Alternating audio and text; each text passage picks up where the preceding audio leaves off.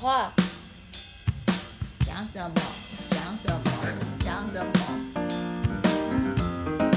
后来觉得这个就是命运的安排，因为我遇到了一个对我人生还有对海洋科学来说影响非常大的一位老师，陈振东老师。他就是我大学时候教科书，就是写那个教科书的人，所以对我来说，他就是一个神般的存在者。然后可以见到他本人，他跟着他学习，就是一件莫大的光荣的事情。所以面对他的时候，我就很非常的紧张。我觉得那个写教科书的，你可以看到这个人的本人，是一件很神奇的事情。因为以前都看到写书的都是死掉的啊。没错，没有好不好？哎，我我大学的时候念乳蛋品加工学，就是我们老师写的啊。我从来没觉得我跟他讲话会紧张。你可能不觉得卤蛋品加工很重要吧？很重要，好不好？那是我人生的研究起始点哎。我以前那个上过台阳明的一堂课是那个张晓峰开的，跟我的专业一点关系也没有。可是因为他是个大作家，我也是去上课的时候错的要死啊。对啊，那你一定是事前已经知道这个人嘛？然后对他有点近。我对教科书的作者没有任何的感觉。没有哎，我觉得不一样哎，我觉得有可能就是墙边就已经就是在那个学校，然后也就知道说这些书就是谁谁谁写，就是有点很近的感觉，所以不是特别那个。但是。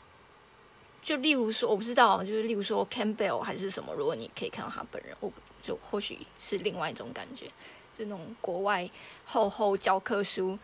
对，而且是你今天是去一见面就要跟他一对一的那个交谈，又不是说他在台上，你就会看了几次，发觉呃老师也不过就这样嘛，写教科书的人。对，然后因为他们就是实验室是一个很大的实验室，然后是你要先打电话去跟秘书预约时间，时间到了你才会到。门口去敲门，然后进去跟老师面谈。然后老师是一个非常严肃的学者。我记得我当时去的时候，老师问我说：“你的兴趣是什么？”然后我就跟他说：“我就喜欢游泳啊，我喜欢划船、潜水啊、独木舟啊什么之类的。”然后他就说：“我是问你研究的兴趣。”然后。然后我心里就想说，完蛋了，我一定不能进来这个实验室，老师一定讨厌我。老师会觉得你是个有性格的学生呢。对，我觉得老师会直接 suggest 你就去做一些跑跑到海里面的东西。所以我后来没有进这个实验室，因为我就是太害怕了，太紧张了。但是我硕一大部分都在修陈振东老师的课，我那当时觉得老师不会喜欢我，所以如果我申请了他的实验室，他不会接受我，那我。不如就去修他的课，因为修他的课，他可以，他不能说他我不能去上他的课嘛。第一个学期以后，我就觉得我上他的课，我非常喜欢他教科学的方式，然后有一些可以讨论，然后有很多论辩。还有一个是因为我之前的那个老研究的老师，他要我做的是跟呃沉积物就土壤有关的事情，所以我因为我觉得我我对水比较有兴趣，那那个实验室研究的题目比较不适合我，所以我到硕一下换了实验室。可以这样子说走就走吗？你怎么跟本来的指导教授说的？我就说，我觉得我好像不太适合这里，我好像比较适合，比较喜欢就是别的实验室。所以这位老师也很大人有大量，没有对你做什么事。日后了，日后。对了，老师其实还蛮好的，就是他虽然有你有感受到他不开心，嗯，但是老师也是同意。OK。及早做改变也是蛮好的啦，就是才一一个学期而已嘛。可是陈老师就是你这个敬仰的老师，他愿意收你吗？他一开始对你的印象是那样，你怎么让他改观的？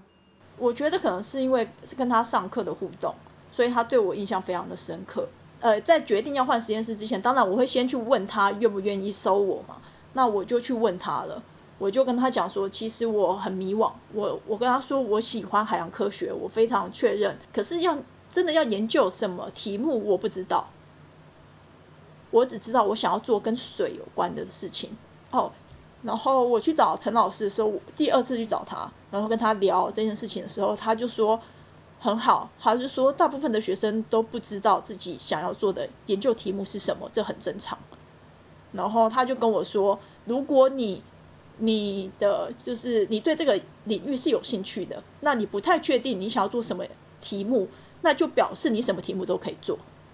然后他就告诉我，他手上有几个题目，然后要我去想想看，然后选选一个我想要做的题目。我就带着题目回去找资料，还有跟学长姐讨论。当时老师给我好像是三个题目，一个是做温室效应气体，那时候是做 N2O 氧化亚氮，那时候台湾还没有人做水体当中的呃氧化亚氮，所以分析方法都不确定，是一个全新的的领域。然后第二个是做龟山岛的海底热泉的研究，然后第三个是做高山湖泊的研究。那海底热泉跟高山湖泊，就是陈老师实验室都有以前毕业的学长，或者是还在实验室的学长有做过相关的研究，所以我就去请教他们。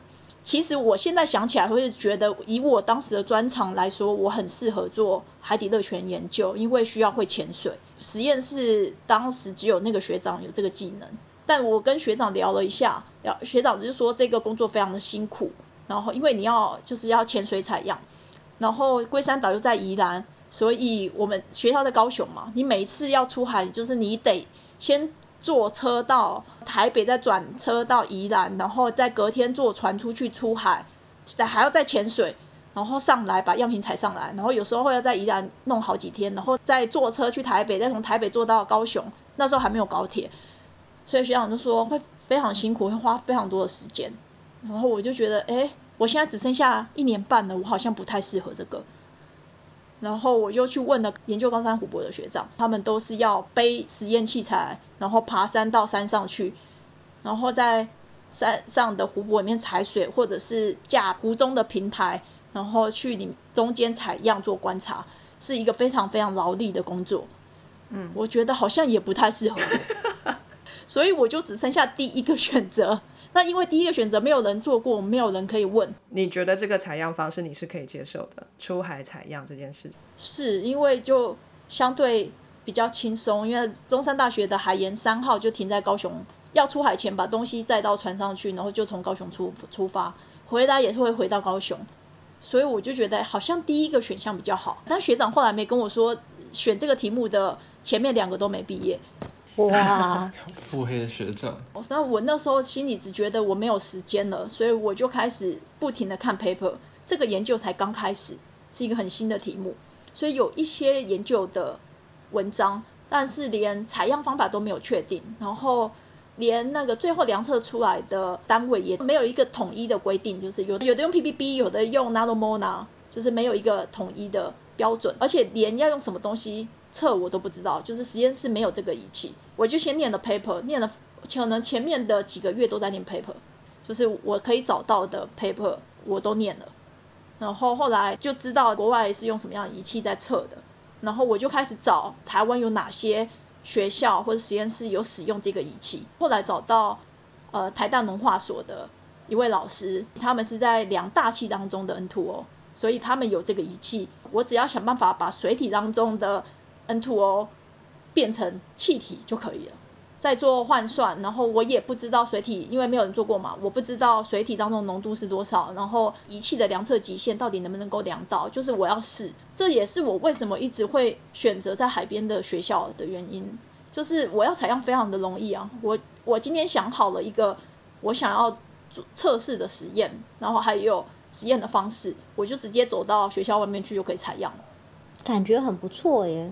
我当时设计也非常多组的实验组，然后做非常多的采样，就直接到学校外面去，呃，西子湾那边去采样。然后，然后我每几个月我就会上台北一次，然后到台大去量我的样品，就是看什么样的。方式是可以量到，尝试出了一个最适合的条件，然后找出了测量的方式，那这就是你的硕士论文顺利毕业了。那前面两个学长没有做到的是你做到了。这边你有稍微延长你的硕士学程时间吗？还是你就准时两年毕业？有，我有延长，一个是因为就是有半年在别的实验室嘛，所以我当时对自己的心里的。画的那个线是我要两年半毕业，到我的硕三上学期的时候，是我妈检查出有乳癌。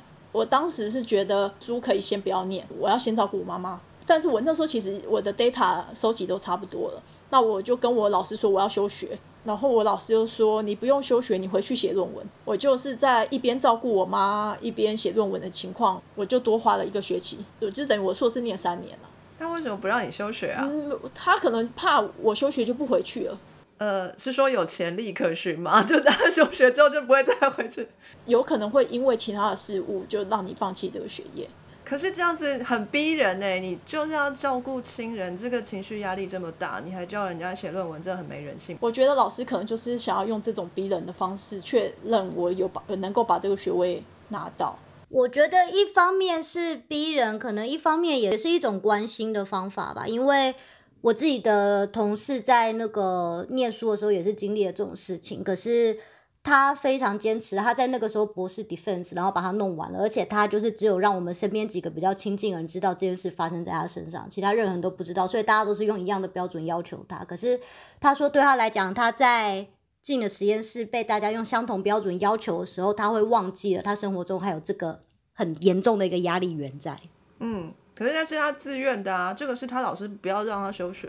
老师假如不应他休学的话，这确实就不太人道，但应该也是只是 suggest 吧。就像就蛮多同学他们就是怀孕，就是休这个产假的时候，就是老师也是 suggest 他们可以继续做部分的工作，就是让他们学业也有所推进啊。但是当然也不能就是叫人就是直接忽视家人的健康，所以这应该就是一个一个讨论的过程，一个建议吧。我会觉得他如果完成不了，那反正最终就还是会是休学收场。但就是我会反而觉得是老师多给他一个 option，我的感觉是这样，嗯，而不是说在他有困难然后就直接放弃他这样。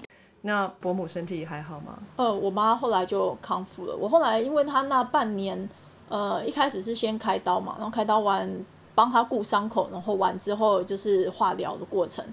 有化疗的时候就比较容易累，她会很想睡觉。然后他去睡觉的时候，我就开始写论文。然后他醒来，我就会照顾他，就是用在这种情况下把论文写完。辛苦辛苦。拿到这个学位之后，你找到了什么样你觉得比较适合的工作呢？因为你当初要念研究所，是觉得说有了一个硕士学位比较好找工作。那的确你是找到了一份很专业的工作吗？就是我在又要照顾亲人，然后又要写论文的情况，然后就觉得压力很大。然后那时候。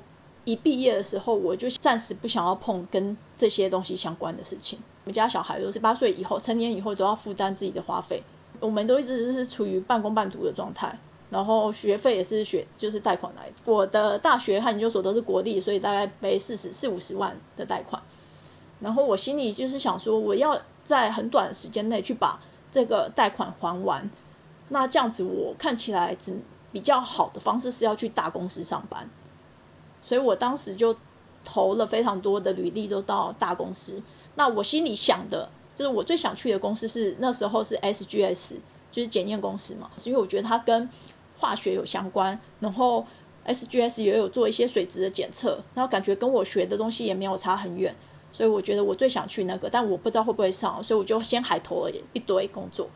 然后当时我有一个好朋友在美国念硕士，然后他快要毕业了，所以他就说。哎，你要不要来？我们可以去旅行一段时间，不然你工作以后可能就没有时间可以旅行了。那当时我妈的的身体状况也好转了，然后化疗也呃完成的差不多，就剩最后一期，所以我就问了我妈，然后我妈妈也觉得我过去这半年就照顾她很辛苦啊，她就说你就去玩啊，然后我妈就把保险公司赔给她，因为她得乳癌的那个钱，然后先借给我。让我去美国，所以我就到美国去自助旅行了三个月。我在美国的时候接到我当时离开台湾前海投的其中一家公司的 interview 的电话，然后因为就是我那时候海投一次投很多家公司，我根本就不记得是哪一家了。又在美国，我又有时差的问题嘛，所以他打给我的时候我是晚上，我没接到，然后我就再回他的电话。然后就报总机啊，就是 Welcome to TSMC。后面我就想说 TSMC 是哪一家啊？我有投吗？然后我就还上网去查，发现是台积电。然后我想说，哎，我不记得 哦，原来我有投台积电了。然后我就打电话去跟 HR 说，我现在在美国，我想要呃改我的 interview 的时间。他说没问题。然后就我们就约了我从美国回来之后的这个几天，然后去做 interview。所以我的第一份工作。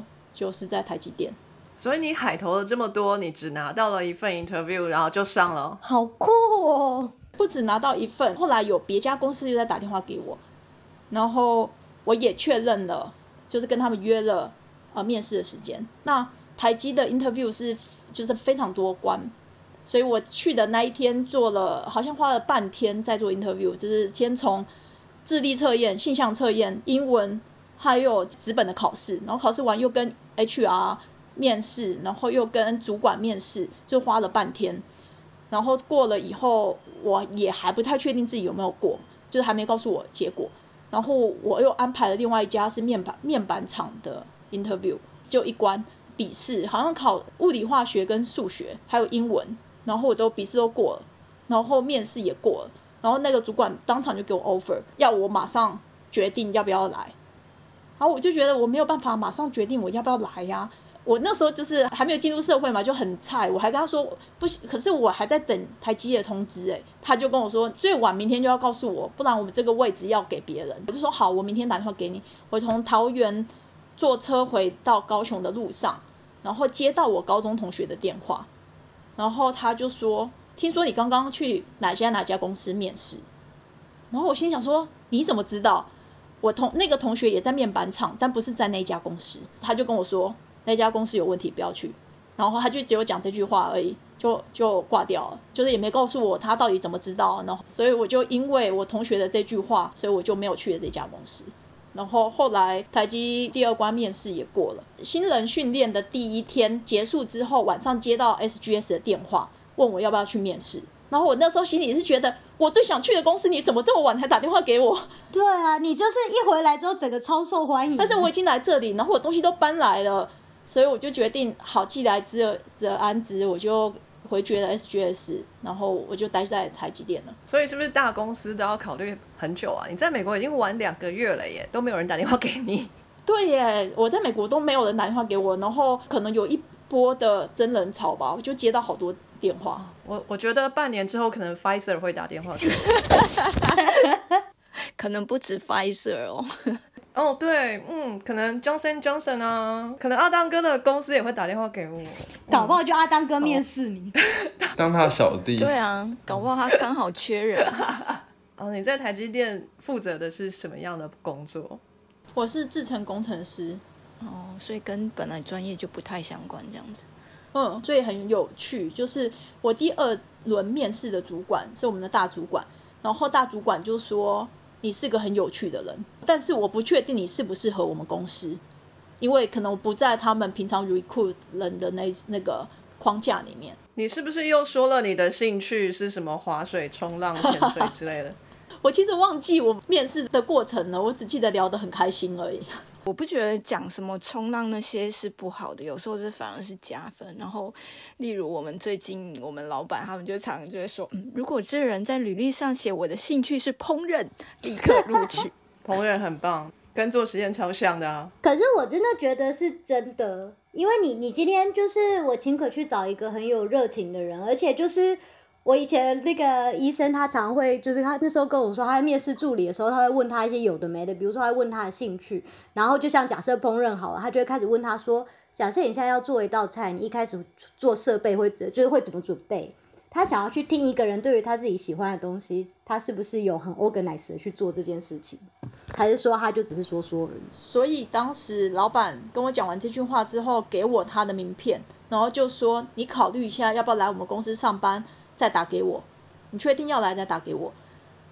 我当时拿着他名片，我非常的疑惑，就是我如果不想来你这家公司，为什么要来投你们家？但是我觉得好像不可以马上跟老板说，我就是要来啊，这样好像表示你没有思考过，太饥渴，没有矜持。就是那天第二关面试是礼拜五，那我就想说，我好，我礼拜一再打电话去，然后接下来就是我进入台积上班。就是你的专长跟所谓半导体制成好像没有什么太大的关系，为什么他们会想用你呢？呃，我觉得是因为台积电它有非常缜密的训练系统，所以其实你只要是理工相关的，他们非常的确认他们的训练系统能够让你有有这个成为这个有能力有能力可以在他们公司里面上班。但是他们需要的是去思考这件事情，然后思考这件事情，如果他都是 recruit 一样呃科系的人的话，他的思考模式可能是类似的，所以就不能够跳脱这个框架去想很多问题。在录用人的时候，其实并没有很细的规范。那你自己的心理历程呢？就是你本来是一个非常有目标，想要从事海洋跟水有关的研究的一个一个理想。那现在等于你要为了还学贷而暂时放下这个梦想，然后从事一个跟你专业不相关，然后也没有办法让你能够快一点达到你的这个目标的一份工作，你开心吗？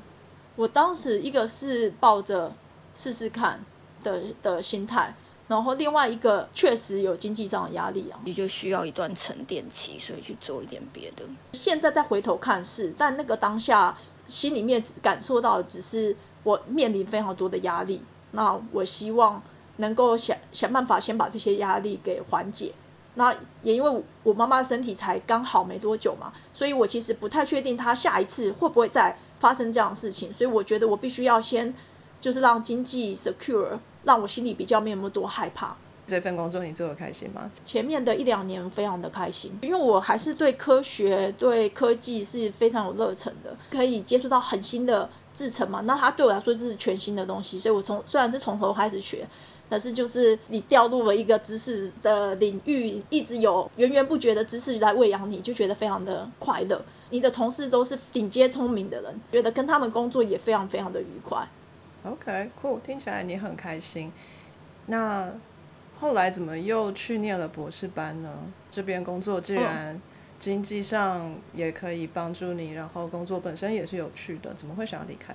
但我到工作的第二年，我大学很好的朋友过世，给我很大的打击，让我重新去思考人生这件事情。他打破原本心里的框架，就是觉得我们就是要这样子很努力的工作，然后存很多钱，然后到退休以后去过自己想要过的生活。但我好朋友走的那一年还不到三十岁，二十七之类的，二十七八岁。然后我就忽然有点一棒打醒我的感觉，就是啊，原来你的生命是有可能在二十几岁的时候消失的。然后我就重新去想，如果今天要在这个时间点离开人世了，我会不会觉得很后悔？我有什么事情我想做而没有完成的？然后我就觉得我一定觉得超后悔的啊，因为我想要做的就不是这件现在在做的这件事情嘛。就是我就重新去思考，我真的想要做的事情是什么。我觉得也许是还是回到海洋研究相关的事情，但是我又过不了自己心理社会的那一关，因为觉得做这个研究没有比较轻松，就是也是很辛苦，然后钱很少，然后为什么我要把自己逼得这么这么惨？就是我为什么要再回去走回头路？我那时候心里有非常非常多的挣扎，然后我就思考很久，但在自己心里遇到这个瓶颈的状况下，我还是没有离职，还是继续做，但是我就不开心了。我发现这一份工作不是没有办法让我感到满足，它让我觉得经济无余了，然后它让我觉得好像有一些社会地位，就是因为我爸妈会在外面跟他说：“哎，我女儿在台积电上班，好像很可以拿来说嘴。”但对我来说不是开心的事，因为它好像不是我人生想要做的事情。到某一个时间点，我觉得我没有办法继续下去了，然后我就觉得我要离开这个环境一阵子，我想去看看别人是怎么样过他的生活的，到底人生有什么样的选择。然后我就跟我的主管说我要离职。我主管当时的第一个想法是，是不是有人挖角你？就是那时候三星还是有一些其他的国家的半导体业才刚起来，所以三星其实我后来有接到三星的黑 hunter 打给我，还有那时候中国的半导体公司也刚好起来，是正在起起飞的状态，所以他们挖了非常多我们公司的人过去。我的主管就直接说，你就老实告诉我，是不是有谁挖角你？我就说没有，我真的我想要休息一段时间，我我想去旅行。他就嗤之以鼻。他觉得这个不是答案，一定我有隐瞒什么事情，他就不愿意让我离职。他就说：“你回去休息，我给你三个月留职停薪。”那一天开始，我就搬去垦丁，每天冲浪。你真的效率很好哎、我就想说，我也许我不用做研究，也许我在海边生活就是我想要的了。那我想要试看看这个是不是我想要的嘛？直到我主管打电话给我，主管就问说：“你想清楚了吗？”然后我就说我想清楚啦，我一直都非常清楚。他就说：“那你要离职吗？”我就说：“我要离职啊！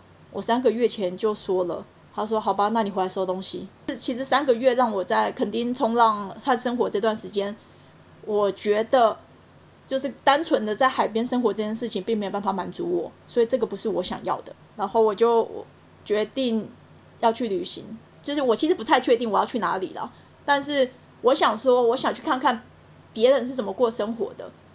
那我就去一些已开发国家好了，就他们感觉比较厉害，所以我就到了欧洲去自助旅行三个月。旅行回来以后，觉得我好像要做自己喜欢或开心的事情，就是可能要做跟海洋有相关的事情，让我得到心理的满足。可是我还是没办法，如果再走回这条路，你大概不会很有钱吧？可能就是一个可以吃饱的状态，我可以接受这样的生活吗？不太确定。所以回来台湾之后，我又去了澳洲旅行一年。我拿了 Working Holiday 的 Visa，可是我没有去赚钱，因为我心里觉得，我如果拿这个 Visa 然后去赚钱，就是很愚蠢啊。因为我在台积的年薪这么高，我到澳洲去用我的劳力赚那么一点点钱，到底在干嘛？所以我就自己设计了一个旅行的方式，就是我想要挑战。尽量不要使用钱，因为是我心里卡住的那个点是经济嘛，是社会压力，所以我想要跳脱这件事情去去看，如果我今天不要使用钱，然后我有没有办法把我的生活继续过下去？有没有办法生活有另外一个样貌？哎，我觉得好酷哦！你这是直接人体实验呢？对，我有点人体实验的状态。对，你这太极端了吧？就是你是想要做海洋研究方面的东西，然后你是假设海洋研究是完全没有收入的话，你能不能活下去？这样的意思吗？有点像是，那就是 sky in the world 啊，就是我现在这个状态啊。他应该那时候就是读一些关于就是呃经济独立啊，或者是自给自足的这种，就是看别人的经验是怎么怎么样吧。因为我我周边还有自己，其实也也都有想过，就是。就是在不工作的情况下，也是有被动收入，或者可以就是比如说农耕的方式去满足自己的话，其实也是可以维生的。嗯，对，就是有点像类似这样，我想要跳脱跳脱这个社会框架的模式，去看看有没有办法继续生活下去。然后就对我来说，这就是这我我想要在很短的时间内去完成我的实验，因为我我觉得如果今天我变成一个农夫，然后过着自给自足的生活，我可能要实验那个好多年。但是我想要在很短时间内找到我的答案嘛，所以我就决定使用半年的时间在澳洲，然后我用交换的方式，所以我一开始是是用呃打工换数，就是时速交换的方式，然后去换。不同的家庭，然后我就换了非常多，我觉得我这一辈子都不会做的工作，或是就是非常有趣的工作，或是去参加了一些很有趣的 community，就是有一些 community 它是嗯很坚持要要用原始的方式生活的，所以他们家可能也不太会使用电器，然后。从要做面包会从种麦开始，那我就跟那个 community 一起生活，可能一两个礼拜，我就换下一个生活方式。所以对我来说，不需要，我不需要等到这个麦长，就是从种植开始长出来，然后做成面包，这个过程可能要花好几年。那我觉得我好像没有那么多时间可以做这样子的，就是自己的实验，所以我去加入了别人的生活的一部分。我我当时是这样想啊，所以我就一直觉得我在澳洲的。那半前面那半年有点像是观察者的角色，就是我想要进到每一个家庭去看看别人是怎么样生活的。那这些家庭是我挑过的，就是要么就是他的工作很有趣，我想去尝试；要么就是他的生活模式是我想要试试看的。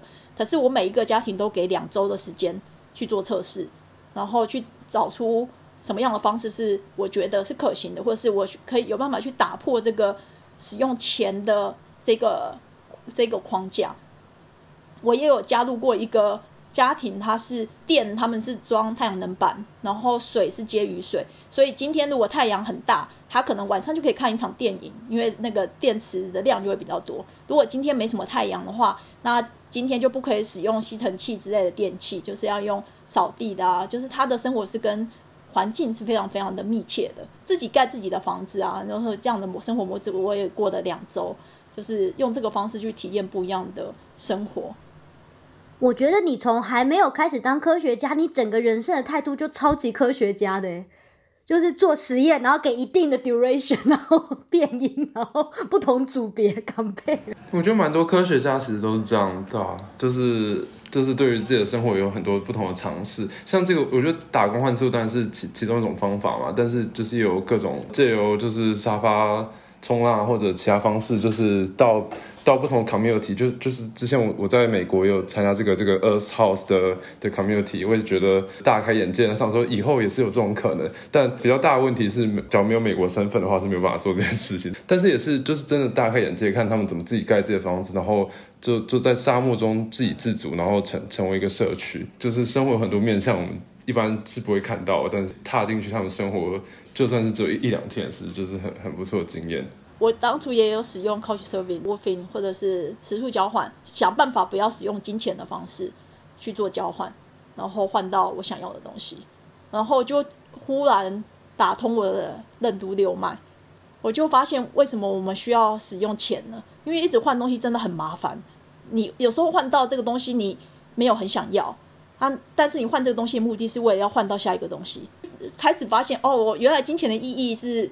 在协助我们交换，忽然觉得就是我可以不用理会社会的框架或是社会期待了，觉得你应该要有一个大房子，在很贵的地段，或是一定要有跑车什么之类的，像这样子的社会期待。金钱是用来交换你想要的东西，那那个不是我想要的东西，我为什么需要去拥有这么多？去就是我为什么要把我的时间和力气花在换到钱，然后就要去换一个我不需要的东西？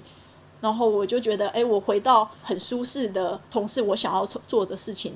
所以从澳洲回来以后，我就决定我要念博士班。之前念海洋科学，除了是我很喜欢科学之外，我心里面有一个目标，就是我希望能够让整个自然环境变好。但科学的研究当中，好像只有在研究讨论科学的部分，好像很少去讨论跟人之间的连接。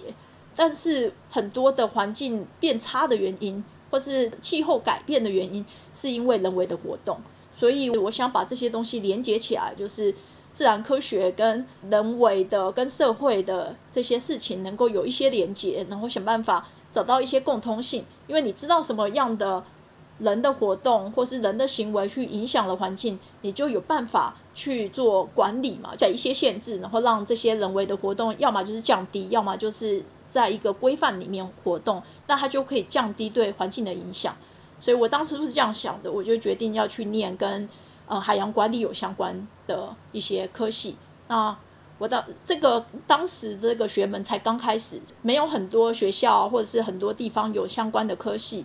美国我投了两所学校，欧洲我就投了两个 program，一个是我当初念的那个 program，然后另外一个好像是也是 Erasmus Mundus 的，但是主主要 base 是在意大利的另外一个 program。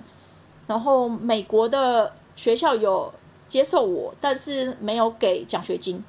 Erasmus Mundus 他给我 full scholarship，然后也接受我，所以我后来就决定去欧洲。对，而且美国 PhD 不给奖学金，这这是你们的领域的特色嘛？因为我好蛮少听到这个。如果没有给你，只要准备第一年的钱，你去通常第二年都会有钱。就是什么 TARA 之类的吗？对之类的，但是因为我大学研究所都一直在半工半读，我真的不想要再冒风险，我又要背学贷，我就决定不要选美国。嗯，Erasmus Mundus 其实一开始是欧洲交换学生的计划，Erasmus 就是只有欧洲学校的学生交换，好像两千零二年吧，还是两千零三年的时候，这个 program 改名字了，叫做 Erasmus Mundus，他加入了全世界的人进来，所以国外的人也可以申请这个 program，然后他就。原本是 Erasmus 的时候，只有交换学生，就是没有学位的。然后变成 Erasmus Mundus 的以后才有学位，所以它会变成，如果是硕士班，会是两年的硕士学位，然后他必须要换国家。我是我 Erasmus Mundus 的博士班，所以我的博士也是有换国家。我的学位是西班牙和葡萄牙的双联博士。博士班第二年的时候，到比利时做了一年的交换学者，所以我待了三个国家。这是一个很好的 program，我觉得要看人，因为就是我后来 Erasmus Mundus 的博士班计划被并进居里夫人计划，哦，所以后来 Erasmus Mundus 就只有硕士班，那个博士班就是你直接去申请居里夫人计划。你要申请的时候，你必须要有一个很完整的呃 research plan，然后他会给你 research funding，所以你自己就等于是一个学习中的 PI 了，所以是以一个小 PI 的身份去执行你的研究计划。我们的 program 等于是自己去规划，我接下来要去哪里，要去跟谁合作，然后他们觉得东亚学生比较会 follow 路，但是比较不会自己去规划这些事情。我是我们 program 里面第一个，如果印度不算的话，就是第一个东亚的学生。就是我之前有问过我的 mentor，问过我们老师说为什么好像很少录取东亚学生，然后他就说，因为我他觉得他看的 research plan，然后很多没什么方向，就不太确定要自己要干嘛。因为这个 program 时间很短了，我我们只有三年的方顶，所以你三年要完成你想要做的事情。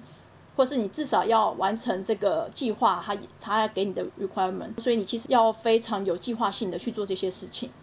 真的，因为我在想说，就是美国的博班就是很长啊，然后我我也是一直觉得，就是到第二年、第三年，我才开始真的有在做研究，好像就是从养养的婴儿就不太会讲话，就是呃，第三年、第四年才终于就是可以说出一点人话，然后开始跟其他人 networking 的那种感觉，所以我觉得这三年。那你的自主性一定是非常强。我来念这个学位，其实我是很有目的性的，就是我知道自己要干嘛，所以我找到这个 program，而不是海投。我的学位是海洋与海岸管理，就是 Marine and Coastal Management。在我以前念书的时候，就是我大学或是硕士班的时候，其实并没有这一个科系，所以我其实并不知道有这一门知识的存在。那我当时心里面想的是，我觉得应该要有一个系统性去管理这件事情。所以我开始决定要念博班的时候，我心里是想着我想要做这件事情，然后我去找有没有在做这件事情的学校和科系。对，所以你是目标非常明确清楚，我就是要这样，感觉就是你你一到的时候你就已经到位了，你已经知道你要做什么，他们只是给你环境而已。嗯，这个 program 它给我很大自由度，它我可以选择我要合作的人，只要他愿意，我都可以去，不论他是在哪个国家。虽然我没有带 research funding，可是我自己有奖学金 support，所以我等于我这个人的能力是免费的，只要对方愿意让我进到他的实验室，我就可以过去。但是我也有 program 里面的人，他很不喜欢，因为他觉得不知道接下来要干嘛。所以我觉得这也是为什么后来 Erasmus Mundus 的博士班被并到居里夫人计划里面，因为他们发现后面有给他 research funding 去做这件事情的话。真的很想做事情的人，他也许会没有经费去执行他的计划，所以他们就后来把他并到研究计划里面去了。我的第一年在西班牙，整个 program 的人都要去那边修课，那时候是拿全额的奖学金嘛，所以我也不用付学费，所以我就想说，当然是课修越多越好，一个很贪小便宜的概念，修好修满。对，我也修了硕士班学程，所以我认识了非常多的人。第二年指导老师想要我做就是某一项研究。但是我对那项研究没有兴趣，我还是想要做跟气候变迁啊、温室效应、气体释放量有关的研究。然后我就找到比利时有一个老师，他很厉害，然后所以我就想要去跟这个老师合作，所以我就写信给他，但他一直不理我，我就一直不停的写信骚扰他，然后因为他都一直不理我的信，然后后来我就透过另外一个认识的老师，请他帮我引荐，就比利时这个老师就终于回我信了，他就说，可是我没有方顶。然后我就说没关系，我有房顶，我有 scholarship，你只要让我去你的实验室，然后我在旁边看你们做实验就好了。你如果觉得我碍手碍脚的话，然后他就答应了，所以我第二年就飞到比利时去。所以这是因为一开始写信的时候没有写说就是我有钱，你不用担心之类的。老娘有钱，我前面没有写，因为我不知道老师会很 care 这件事情。殊不知老板都很像菜市场的欧巴桑，第一个就问说啊，我追，对对啊，就哎那个 Ben 姐哦，Ben 姐来来来的。比利时的老板非常厉害，有点像天才，很年轻，然后就拿到教授的这个位置，但是他跟人的沟通是有问题的。是个雅思老板吗？对，类似，就是他是个 gig，所以我在那边科学上就进展非常多，学得很开心，但我的生活和心理是很不开心的。就也没有朋友，然后跟老板只能讨论科学的事情了，平常的聊天啊或者什么之类的都没有办法，然后就觉得很孤单，觉得我没有学到管理相关的事情，所以第二年快要结束之前，他就希望我留下来，因为我拿到的就是方顶是固定的金额嘛，就是我如果在西西班牙比较低消费水平的地方。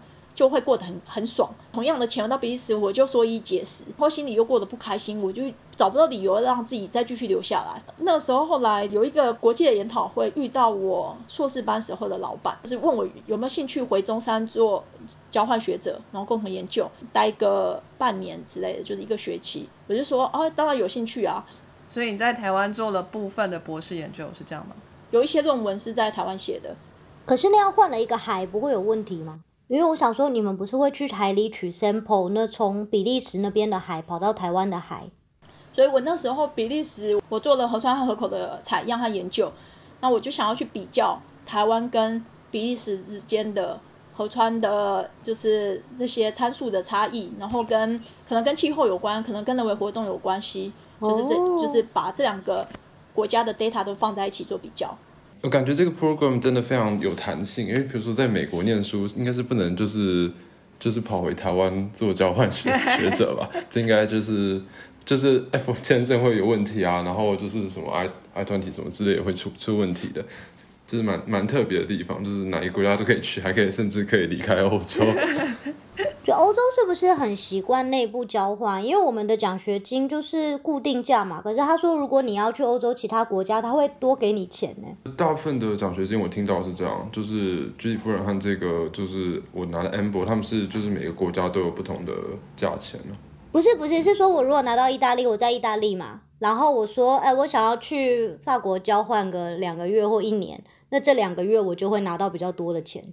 就所以，我可以随时随地决定我想要去哪个国家，想要去哪里看都无所谓，反正学校就会因为我要出国，他反而给我更多的钱。那因为出国可以拿到更多的钱，所以很多人就拼命的想要出国找别的实验室待。可是只要你去比较穷的国家，他不会减少你的钱吗？不会，你只要离开意大利，钱就增加，所以大家都很爱跑去什么匈牙利呀、但 这个真是蛮特别的，这个就没有什么理由了，这个我就不知道想不到什么理由。对啊，他就只是觉得你出了国，你就会需要比较多的钱，所以大家就一直在找比比那个意大利穷的国家去。其实我有一个老师，我从博士班一年级的时候我就想要跟他，因为他做的就是跟管理比较有关系的，然后跟环境和社会比较有相关。这个老师，但是这个老师收太多学生了，所以他没有办法收我。是，但我跟他一直保持着很好的关系，就是我们我不在他实验室，但是我们有点像朋友，就是帮我引荐到比利时的那个人。他主要被葡萄牙在挪威和中国兼课，所以他其实在葡萄牙的时间只有大概四个月、五个月，然后大部分的时间他都在其他地方。我在台湾的时候也是 email 骚扰他，就是我想要去跟他做研究，我想要搬去葡萄牙什么之类的，因为他家在葡萄牙嘛，还是会回来嘛。那如果我在葡萄牙，我就比较有机会可以遇到他。在台湾这半年，就是在台湾做采样。然后跟我台湾老板做研究之外，就还有另外一份工作，就是写信骚扰葡萄牙的老师。然后后来他就答应了，然后我就在葡萄牙待一年。哎、我觉得你真的很厉害耶，因为你骚扰老师最后都成功哎，很像那种就是那种超级会把妹的人，就说这个我一定追得到，然后大家都说哎，你别痴心妄想，最后你就会追到。把妹不能用这招啊！这种应该会被告吧？你就用 email 把妹嘛，每天早上就寄信给他说，敬这位正妹，敬祝延安。我有带钱来，赶快打开我的信。应该还是钱啦，就是都是钱和你的弹性。钱也有，然后另外一个就是方便，因为我人都到葡萄牙了，然后所以他可能觉得没有什么拒绝我的理由。就是只有利没有弊，真的是就没有什么理由拒绝了。对，所以老师他中国是兼任，一年只有两个月在中国，他在挪威整个学期的课，所以时间比较长。但是他大概一每个月都会回葡萄牙一次，所以他每一次回葡萄牙，我们就会 meeting。我一直是是使用这种很逼人的方式。我参加 conference，我会在拿到 abstract 那一本的时候念过所有的 app train，然后我想要聊的人全部圈起来，然后把要问的题目都写出来。所以我去那个 conference 的目的就是会堵他们，听他的演讲，然后想办法问问题，就是让他对我有印象，然后在会后再去堵他，然后问他问题。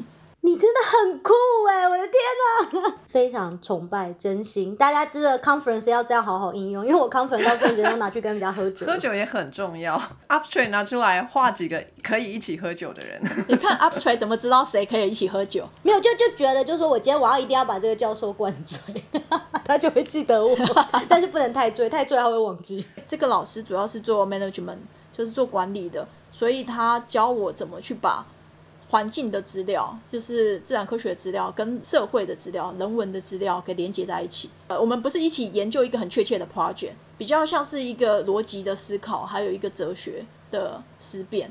所以，我我们就常常是在聊天的状态下，他教我管理那是类似像政策之类的吗？是什么样子的管理啊？管理的方式有非常多种。那你要想办法去改变人类的行为嘛？你要么就是用政策的方式，就用法律去规范；你也可以用经济的方式，就是你可能来这个地方要给钱，所以到这个地方去就变成有一个经济的门槛。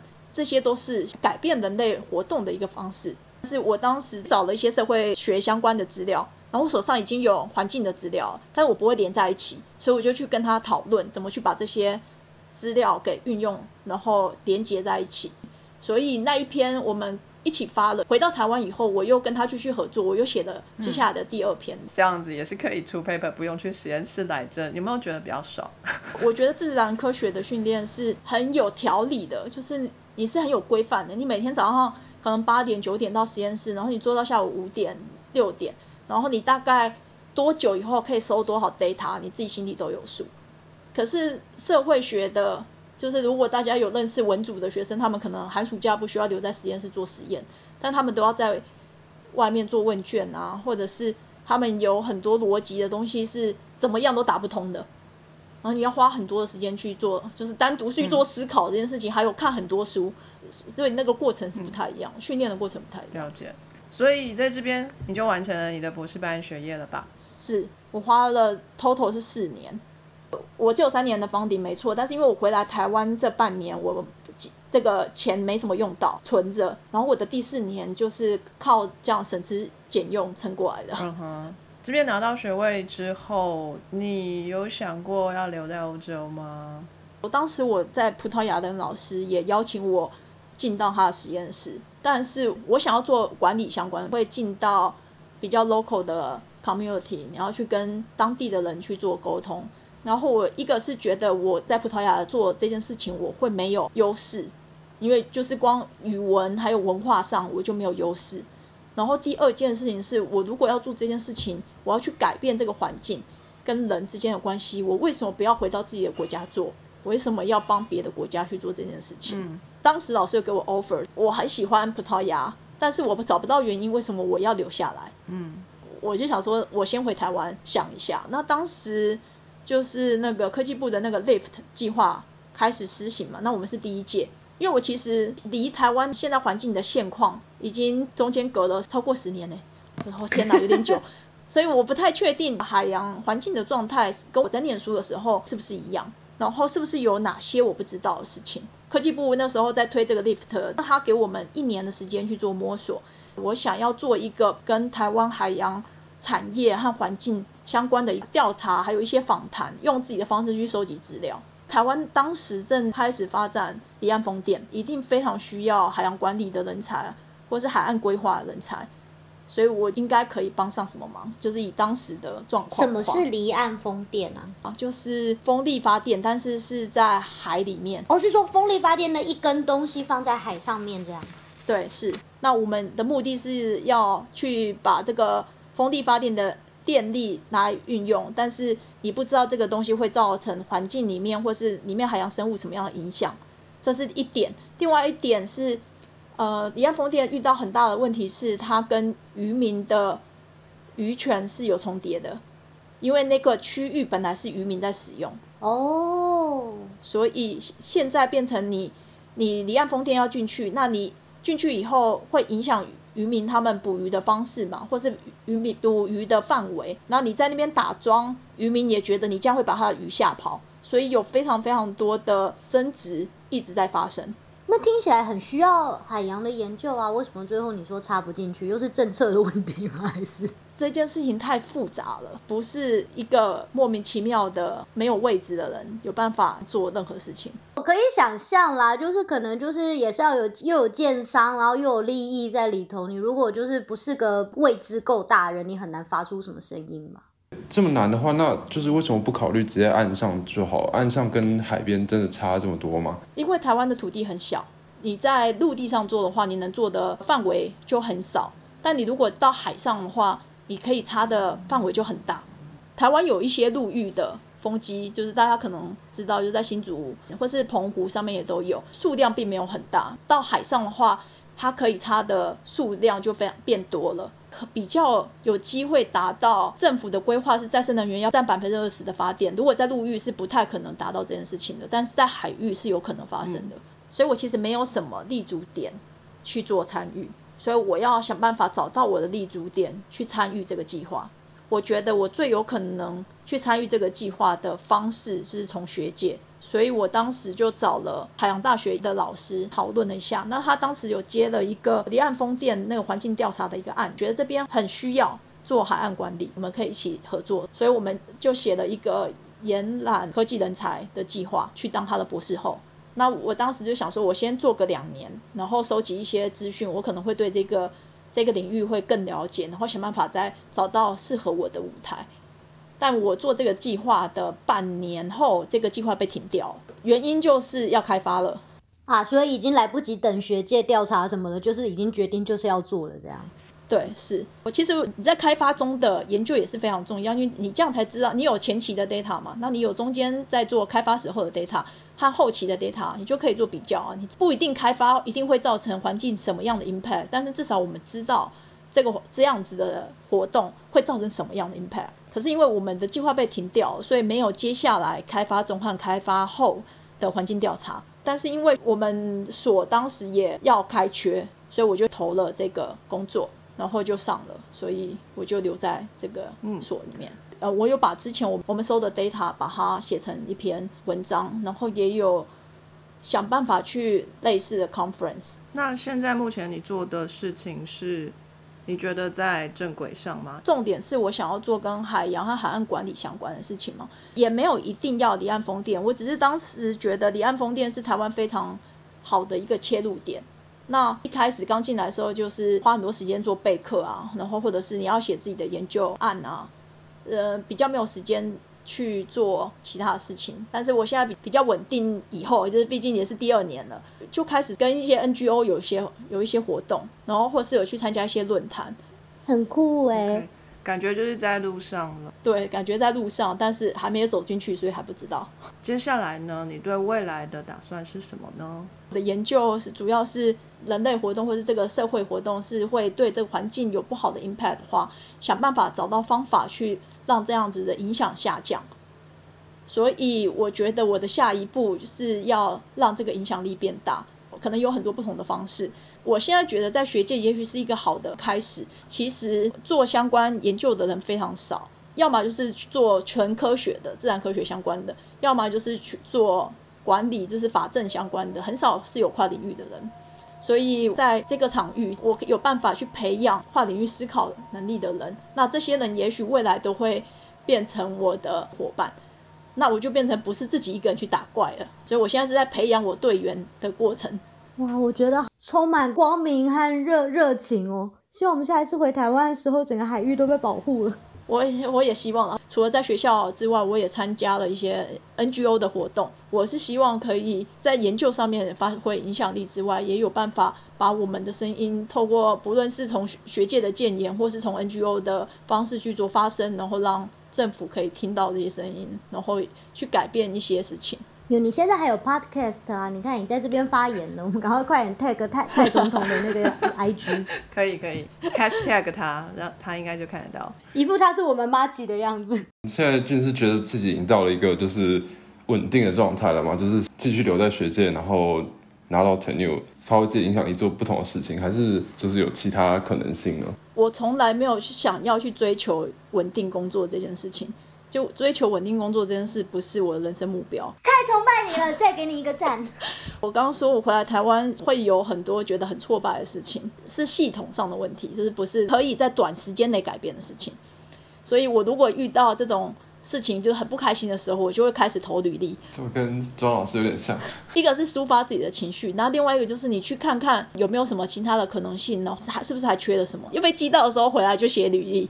然后你可以用这个来量化自己今天有多火。今天投了十份，明天投一百份哦。上礼拜那真的很气。节目最后都会请问我们的来宾一个问题，就是现在如果有一个非常迷惘的研究生来问你说：“老师，老师，我不知道以后。”就是毕业之后能够干什么，我也不知道是不是该待在学界，也不知道是不是应该要去外面工作。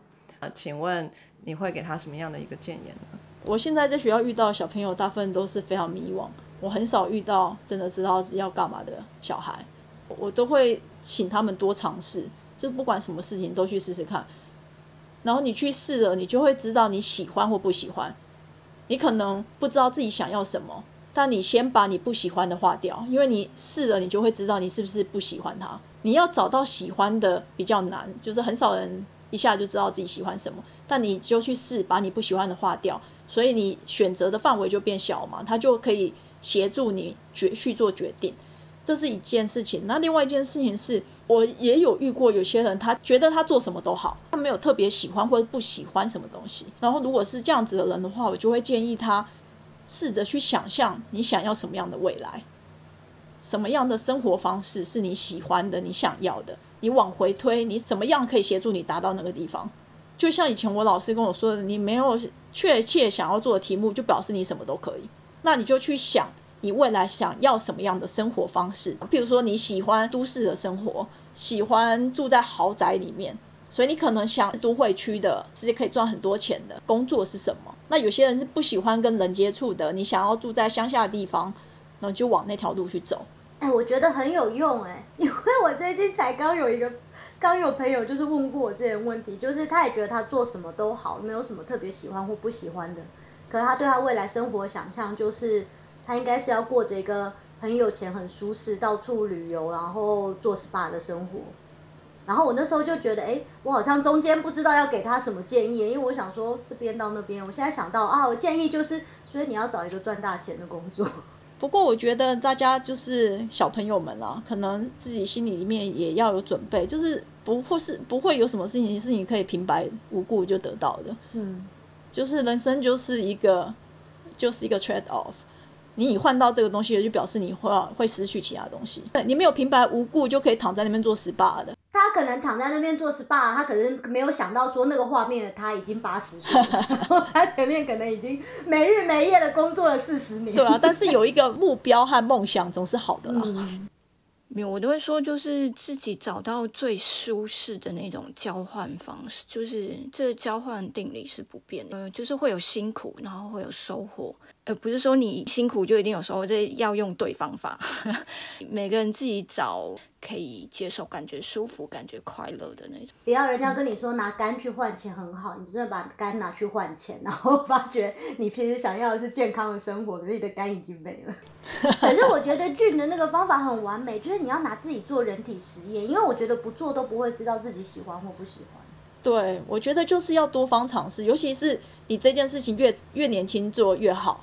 因为你越年轻去做尝试，你的损失越少，你需要你需要失去的东西越少，而且剩下的机会也还比较多。对对，剩下的机会也比较多。好，那谢谢各位编辑今天的参与，那我们今天就先这样子喽，下次再见，拜拜。